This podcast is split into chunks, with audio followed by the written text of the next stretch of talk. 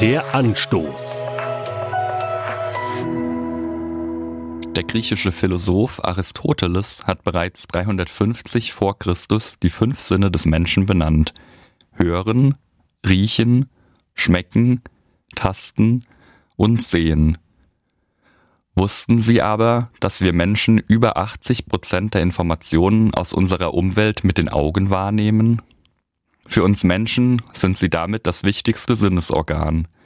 Wir können damit die materielle Welt wahrnehmen. Aber wie steht es mit der Wirklichkeit unsichtbarer Dinge? In der Bibel finde ich dazu folgenden Satz. Was ist denn der Glaube? Er ist ein Rechnen mit der Erfüllung dessen, worauf man hofft, ein Überzeugtsein von der Wirklichkeit unsichtbarer Dinge.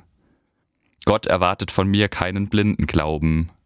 Der Inhalt des Glaubens lässt sich weder anfassen noch wissenschaftlich beweisen. Doch ich kann den Glauben in geistlicher Hinsicht verstehen, und zwar so, dass der Glaube für mich das geistliche Pendant zum Sehvermögen ist. Ich habe durch den Glauben Zugang zu einer unsichtbaren, geistlichen Welt. Ich hoffe nicht nur darauf, dass es diese geistliche Welt gibt, ich bin im Glauben fest davon überzeugt, dass sie tatsächlich existiert. Wie wirkt sich dieser Glaube in meinem Alltag aus?